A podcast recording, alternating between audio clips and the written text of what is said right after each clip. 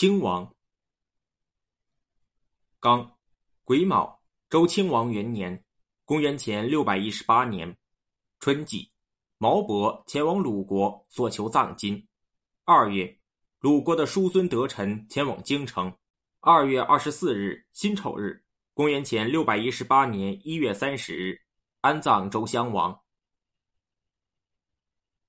刚，丁未，周亲王五年，公元前六百一十四年，夏季，朱文公去世，其子绝居即位。即，当初朱文公占卜迁居义山，卜史说，其地利于人民，不利于国君。朱文公说，只要对民有利，就是对我有利。上天生育万民，给他们设置君主，以此使万民受利。左右的人说。不迁移可以延长寿命，君又何乐而不为呢？